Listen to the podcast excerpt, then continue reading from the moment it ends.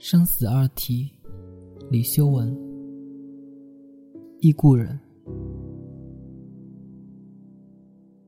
昨天晚上，我梦见了你。梦境里，你坐渡轮过江，从武昌到汉口。船行半途之后，突然风雨大作，你手里的雨伞被大雨卷上了半空。一如既往，你害羞的扶着栏杆。眺望着雨伞越飘越远，全然不知道如何是好。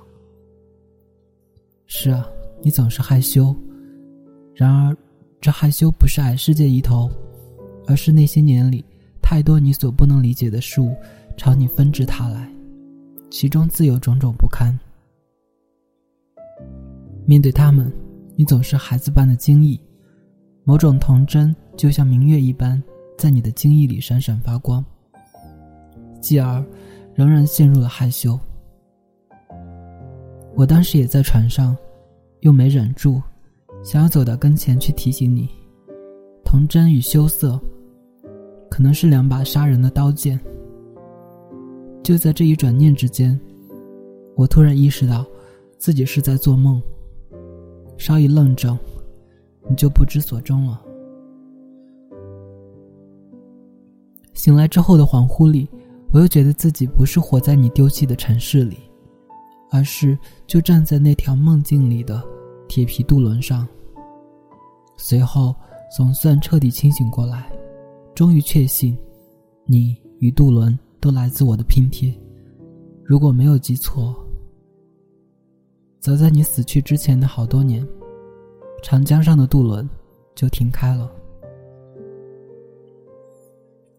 这当然不是我第一次梦见你。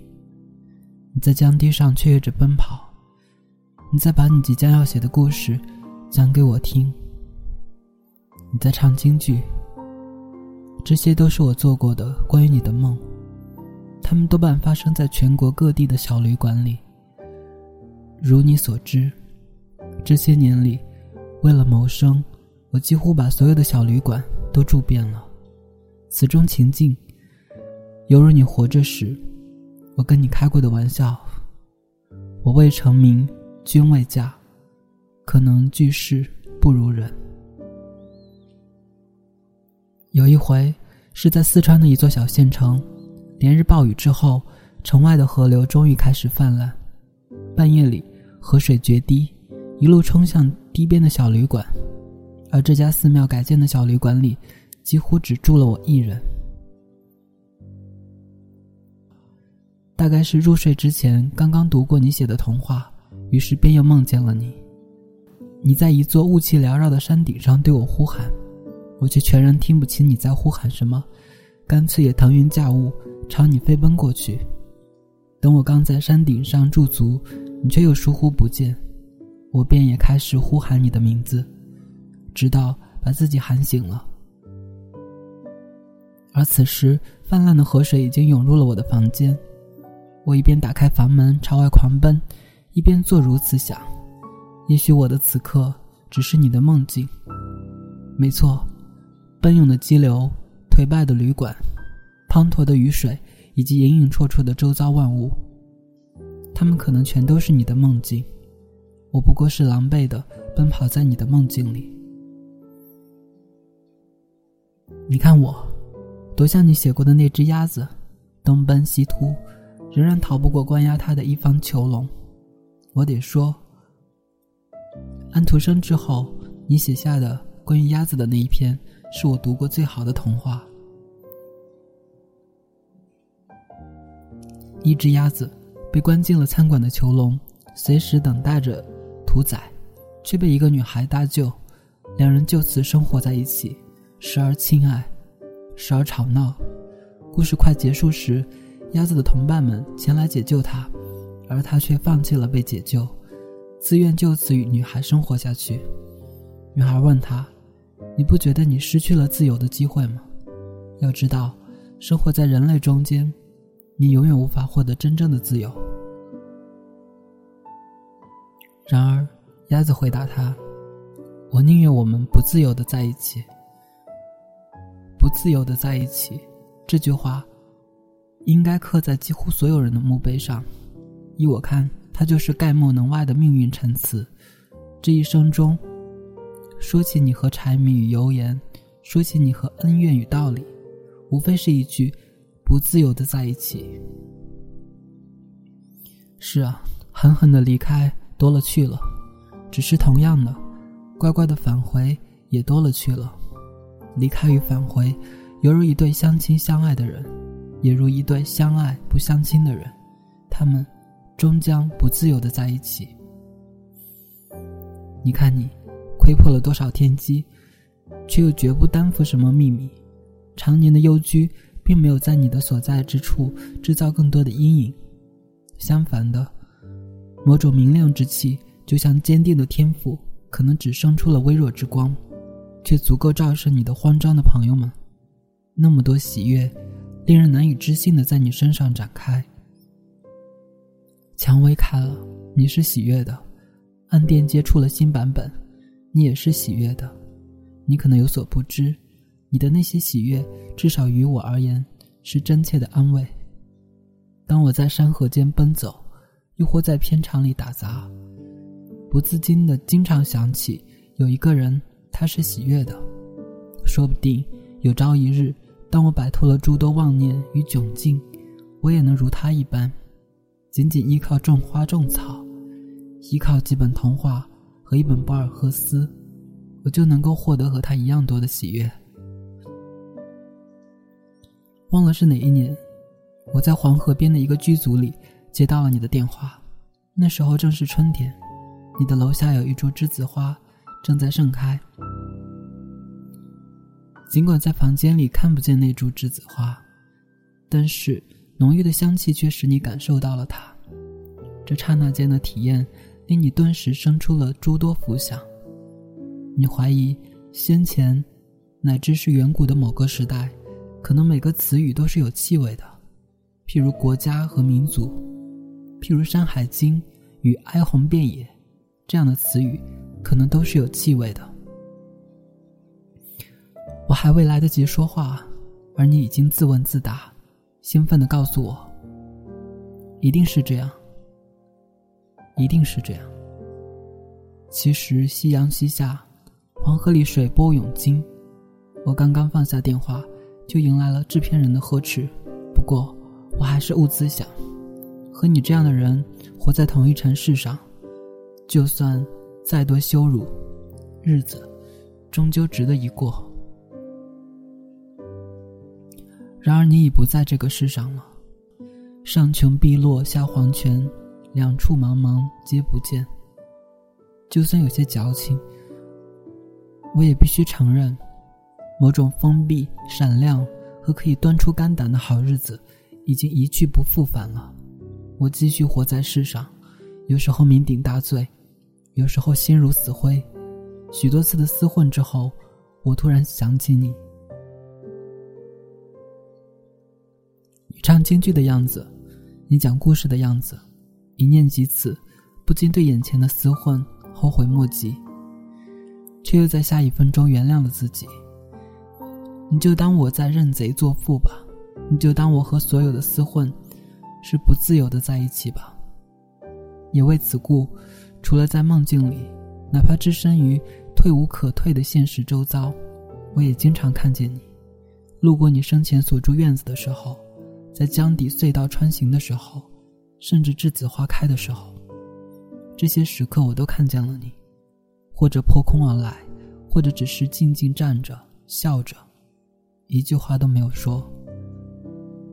我从来不曾狂奔上前，而是喜悦的注视，在等待你的消失。接下来的路，我还要继续紧赶慢赶。但是如你所知，那些好日子一直与我如影随形，就像时刻准备吞下的后悔药。那的确是闪闪发光的好日子，常常是下了飞机和火车。我就往聚首的小餐馆里赶去。说起来，多么怪异！我们竟然在烟熏火燎的小餐馆里读诗。普拉斯、毕小普、弗罗斯特、里尔克，那么多好诗人、好句子，我都是经由你的背诵才第一次听到、读到，多少有些惭愧。这么多年，我尽管也在写作，也在读诗，可是，是你，第一次将诗意真切的袒露在我的方圆几步之内。那诗意并不是什么高岛的所在，而是和正在冷却的韭菜与燃烧的炉火一样，伸手可及，举目可见。全都是不能再简朴的物事，却组成了狮子吼的一瞬，又或飘飘欲仙的一部分。就连你那沉默的女伴，也仿佛被唤醒了，借着酒意，背起了卡明斯基的诗。如果为王者说话，我就必须离开身体里的这只野兽，我必须反复写同一首诗，因为空白纸张是他们投降的白旗。夜幕里，雪落了下来。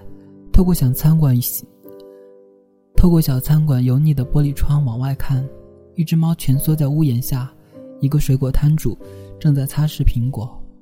更远一些的地方，手上长满了冻疮的洗头姑娘正在调情。刚刚得手的盗贼手扶电线杆，惊魂未定的喘息。这寻常的所见，全都让我觉得是诗歌正在生长。这真正是最令我感激你的事情。背诵着诗歌的你提醒了我，即使眼前就有灭顶之灾，这世界仍然在同时呈现灾害之外的另一部分。万物将我纠缠，但万物都有声音。如果我不盲目追随，不迎面跪下，而是先站直了，再谦卑的去看、去听，那么。那些沉默的声音和幽密的暗影，就都有可能被我唤醒。我又怎么能够忘记那些长江边的小兽呢？冬天，江堤上的树木几乎褪尽了叶片，空气却是清冽的。阳光照射着寒冷的江水，我们几个人便下了江堤，朝着江岸边停泊的趸船走过去。一边走，你一边蹦蹦跳跳。的确，一次家门口的漫步，也能让你觉得满心欢喜。说起来，你真是活该写下那么多童话。短短一段路，不断有小东西从干枯的灌木丛里跑出来，奔向你。他们是斑鸠和松鼠，是公鸡和流浪狗。你一个也不轻慢，该打招呼的打招呼，该喂食物的就喂食物，就算是一只小灰鼠。你也弯下腰去，与他对视半天，等他跑远了，你才哈哈笑着直起腰来，神情里不无小小的得意。而后，你继续着得意往前走，我却跟在后面做如此想：大概再也没有一个人像你这样清晰而不自知的放弃了生长吧？因为放弃生长。多少物事的反面，从未涌入你的生活。如此，一只被人厌弃的灰鼠，也可以在你那里获得平等的注视。我怀疑有一些字词，类似类似阶级和谄媚，比如乞怜和斗争等等等等，这样的字词，你大概没有一分钟想起过他们，在不自知之中，你被他们抛弃了。然而如此甚好。你正好这样度过一生，在字词里度日，却对更多的字词一无所知。下一回江边散步的时候，在趸船上，你对我说起了刚刚写完的童话《小灰鼠的圣诞节》，说的是有一个女作家，她大概是全世界最穷的人，家徒四壁，从来无人上门。即使圣诞节那天，她也是一个人度过。没想到，惊喜却是居住在他房间里的一只小灰鼠带来的。他竟然邀请女作家一起过圣诞节。于是，世界上最穷的人和最穷的老鼠度过了一个美好的夜晚。贫穷不仅没能令圣诞节受损，反而使他们体尝了最纯粹的快乐。江风浩荡。你轻声的讲故事，我却边听边觉得自己何其有幸。这一辈子里竟然有机会听你讲故事。在相当程度上，你其实是被神灵眷顾的人，他们赋予了你巨大的天真、专注和一颗为老鼠俯首的心。如果这个世界有最终极的秘密，我相信你是那些少数被神灵选中去靠近那个秘密的人。话虽如此，我却必须承认，在你死去之后，漫长的时间里。某种怨怼和愤怒一直在纠缠着我。有一个晚上，我又从千里之外回来，下了飞机。过长江的时候，突然想去看看你，于是径直跑到了你从前住过的院子里。正好是春天，栀子花的香气满天荡漾，而你的房间却再也没有灯火亮起来。突然，我就被怨恨裹挟了。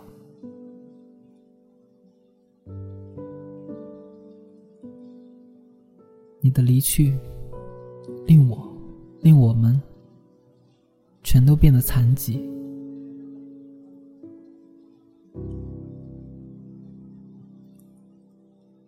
这残疾不是肢体的丢弃，而是魂魄被拦腰切断了。再有被屈辱浇灌之时，再有想将繁杂世事驱赶到九霄云外之时，我们去哪一家酒馆，哪一艘趸船上？才能找到你呢。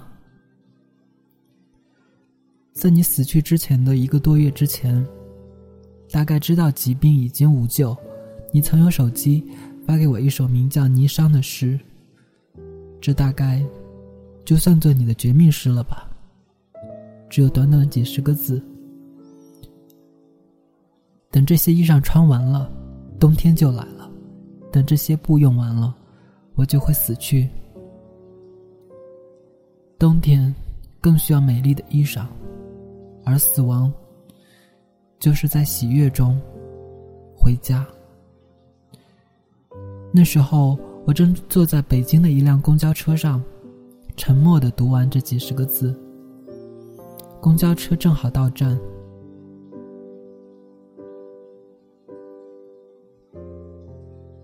我跳下车，推开人群，在街头狂奔。哽咽，渐至于嚎啕。死亡可以随时将你掳走，可是我怎么办呢？这么多年，诗歌、写作、白日梦，还有你，你们一直在我身边。在许多年里，我的满世界里都只有你们。我甚至以为，除了你们，全然不存在别的值得一过的生活。可是，你用死亡在我眼前掀开了骇人的一幕。我须臾不能离开的你们，竟然会沉默，会消失，甚至会腐烂，而我也竟然会六神无主，会写不出一个字，会费尽心机，却只为了找见一点能度过眼前的生趣。说真的，你的死，把我的胆子都吓破了。说起来，谁肯相信呢？一天，乃至一年中的大部分时间。我都在逃避你的死，但死亡就像一把明晃晃的利刃，或者一把披上了隐身衣的暗器，走到哪里就跟到哪里。还有，从你的死亡中诞生的颓败之感，更是每每矗立在我的咫尺之处，往前一步便撞了上去，我也只好呆立当场，要么就做贼般撒腿狂奔。心底里倒是想了一遍又一遍，如此生涯，究竟何日才算到了头？别无他法，我唯有向你呼救，希望你再度出现在我的梦境里，帮帮我，将那些无边无际的颓败剔除干净，好让我打梦里出来后的下一分钟，就重新做人。又或者如此狂想，这世上会不会在哪里还留存着一张你写给我的字条？就像诸葛亮的锦囊妙计，只要被我找到，眼前所有的屏障都会瞬间崩塌。我甚至就此便身轻如燕，直至了断了尘缘。天可怜见，终于还是让我等到了你。那是在山东枣庄的后半夜，我被一个剧组炒了鱿鱼，一个人拎着简单的行李去坐火车，彼时彼刻，如果不叫做走投无路，那么连我自己都不相信。天降微雨，站台上的灯光暗淡不明。我坐在肮脏的长条椅上，等待着，似乎这一辈子也等不来的那趟火车。突然，侧身之间，我看见了你，你就坐在我身边，全然不似初来乍到，倒像是和我一起出的门，又一起等待着回去的火车。到了这时候，哪里还有什么生死别离？刹那之间，我把所有的疑问。全都倾倒了出来。恰在此时，火车进站，我们一边上车，一边又一一对我作答。我还记得，你说小动物是美的，美就美在它们的柔弱，因为是柔弱的，也就不给世界添乱，甚至不让更多的词句来形容它们。一个人，一件物事，只要不被形容。就是美的。火车往前行进，你又说起了你正在写的童话。一个水鬼寻找着回家的道路，除了函谷关的青牛被恋人追赶，还有六祖慧能，他竟然漂洋过海，去到了没有一座寺院的英格兰。迷雾迷蒙，火车缓慢，你终于开始背起了诗，那是你在人间度过的最后时刻写下的。仅仅只早于那首《霓裳》几天，他们是这样写的：“如果你爱我，我在这里；如果你离开，我在这里。不要哭泣，我对一朵花说：时间是个匆匆的过客，鸟儿将会在春天里飞回来。不要哭泣，我对自己说。时至今日，我早已经忘记。”在那生死之间全无分离的一夜结束之时，你是如何离开的？甚至这一夜的发生究竟是一场梦境，还是一次突至的错乱？但我可以确信，在当夜的火车上，一种巨大的明亮开始在我的体内滋生。那一块明晃晃的存在，好似水流之声，好似和冤家握手饮酒，好似静止的旗帜重新开始了飘荡。不过还是一如既往的言谈与背诵，听到最后，我却竟然可以对自己说：要像你一样喜悦的活着，再将这喜悦视作静止的岩浆，无论它是否流动，都要将自己记牢在它诞生的地方。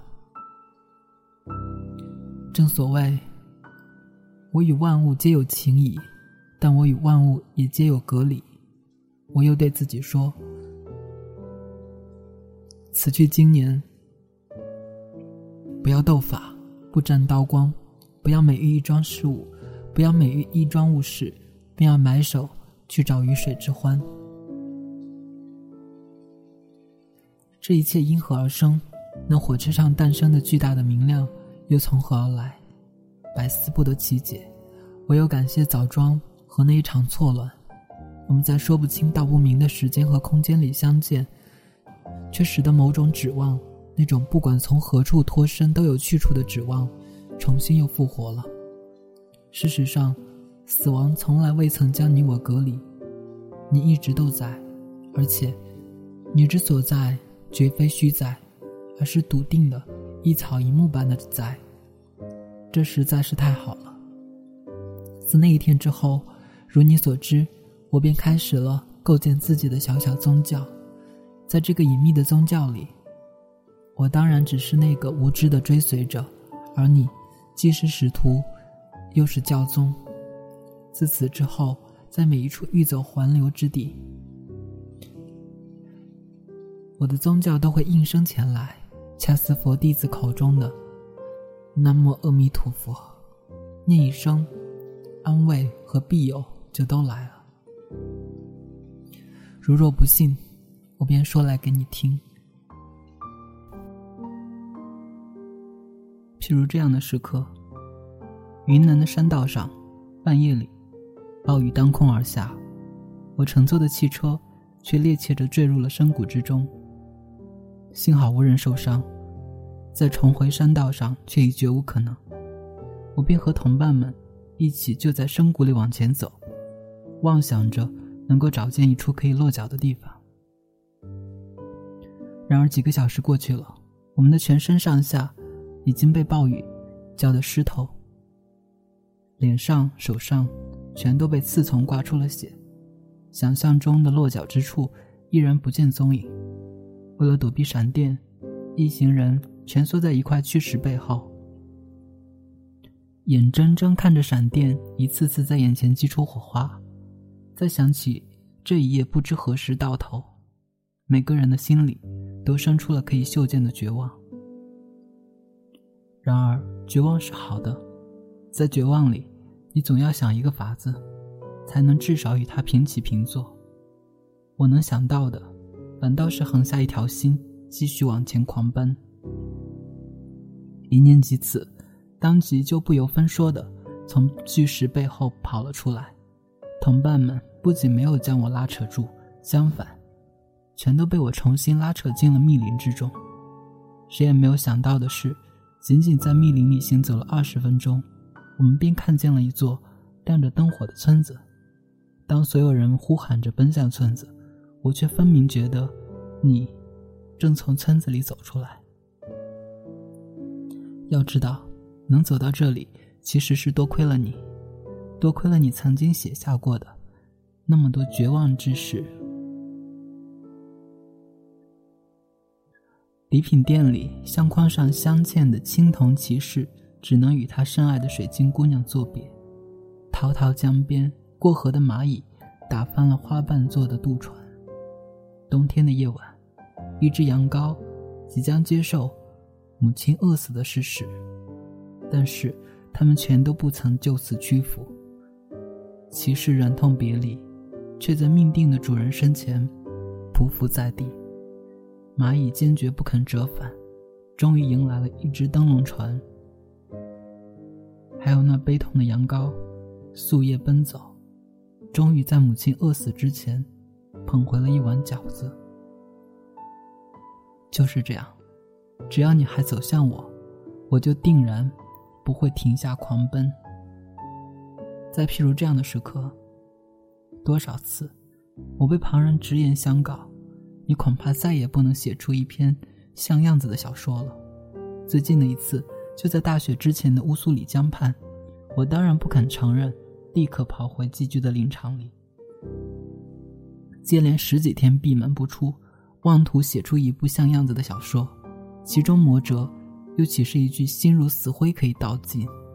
可是十几天后，直到我躺在房间里发起了高烧，却不得不接受这样一个事实：即使是一部百十字的小说，我也没能够写出来。正是冬天，呼啸了半个月的寒风，全然没有止息的迹象。白雪，却将天地之间的一切都铺满了。我推开窗子，看见窗外的满目大雪，只觉得他们全都是我的无能。这无能，像一条漫长的绳索，先是拴牢了我，再牵引着我，一步步向前。却是在闪躲，是在向所有未曾踏足的艰险提前告别。就在我又懵懂着在高烧里躺下之时，突然便听到了你的声音，那是你在诵读自己诗歌的声音。如果你爱我，我在这里；如果你离开，我在这里。不要哭泣，我的一朵花说。时间是个匆匆的过客，鸟儿将会在春天里飞回来。不要哭泣，我对自己说。刹那之间，这些句子犹如电光石火般唤醒了我。我突然意识到，这些句子根本不是你为某个人所写。事实上，对于这漫漫人世，他们既是你出生时的低语，更是你临别时的赠言。这么想着。许多关于你的片段，便又纷至沓来。不过此时一一被我回忆起来的。不再是你唱京剧，也不是你在渡轮上拼命收住自己的伞，而是我根本未能见证，却一定曾经在你的生涯里再三发生的时刻。暴雨之夜，你站在阳台上惊慌失措，收入微薄，你根本买不起任何一件好衣服。病重之时，在去医院的路上，你一边走，一边疼得哭了起来。就是这样，即使远在乌苏里江畔，你仍然现身，指示我看清眼前真实的人间道路。在这条道路上，即使是自觉放弃了生长的你，其实从未有幸比任何人减少一丝半点的不幸。你这视而不见，甚至不是因为天性，而是将暴雨、贫穷和病痛。全部都放入了天性的囊中，唯有先领受它们，且不大惊小怪，才有可能先为花朵雀跃，再为一只小灰鼠俯首，才有可能被虚弱与荣耀双双忽略，就像从来不曾出生。所以，此时此刻，如你所知。为了不再出生，在幽闭的江畔林场里，我又重新端坐，拿起了笔。当然，我多半仍然写不出像样子的小说，但是我决心再不为此大惊小怪。除此之外，我也打算对高烧、大风和满天的白雪视而不见。只要我视而不见，你就应当知道。我根本没有停止过对你的想念。从二十五分钟之后是我今天补的，所以可能会有一些变化。生死二题是两篇文章，这是前半部，后面的我就不再读了。